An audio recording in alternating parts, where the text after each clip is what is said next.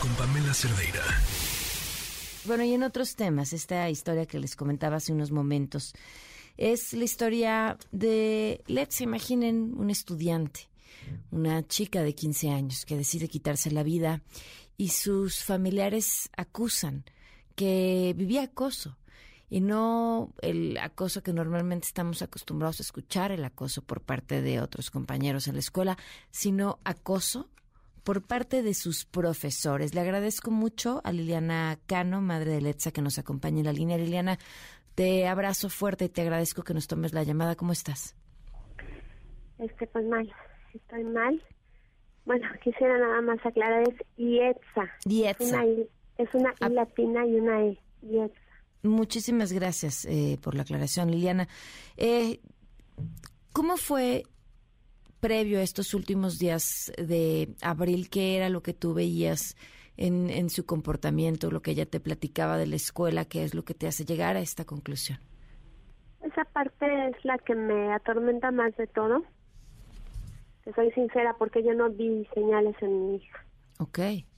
Eso me lastima mucho porque me doy cuenta cómo ella estuvo tratando de contener la situación.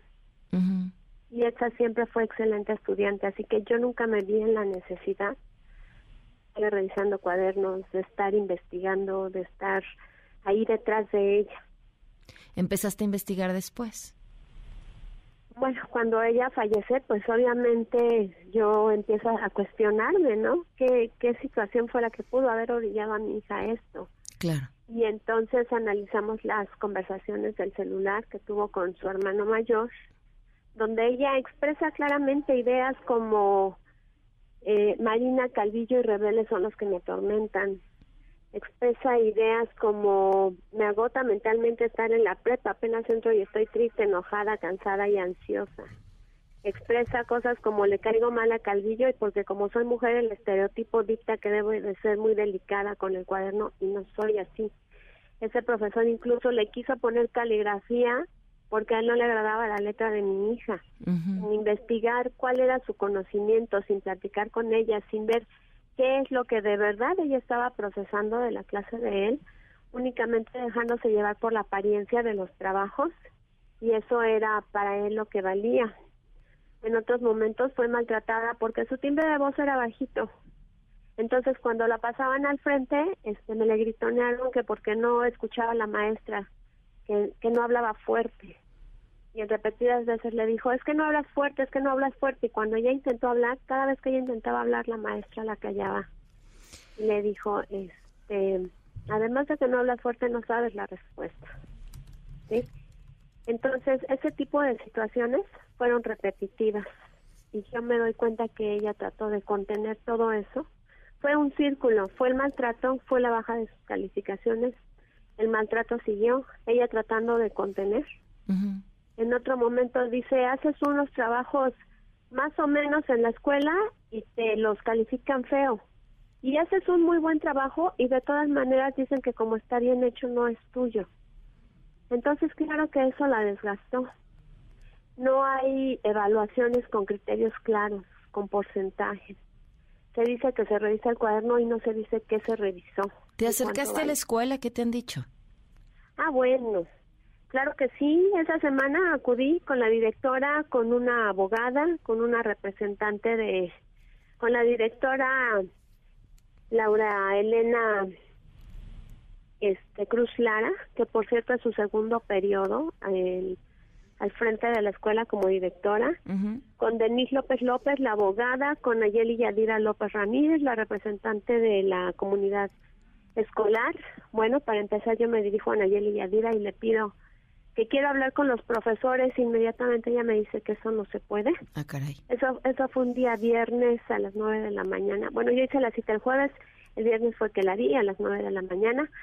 Le, eh, le digo que necesito hablar con la directora y me dan la cita con la directora a las tres de la tarde ese mismo viernes, a lo cual yo vuelvo a exigir que quiero ver a los profesores, que los quiero tener de frente porque yo ya tenía las conversaciones de mi hija. Claro. Quería yo que me vieran cómo estaba destrozada, cómo estaba deshecha y sí, quería echármeles encima.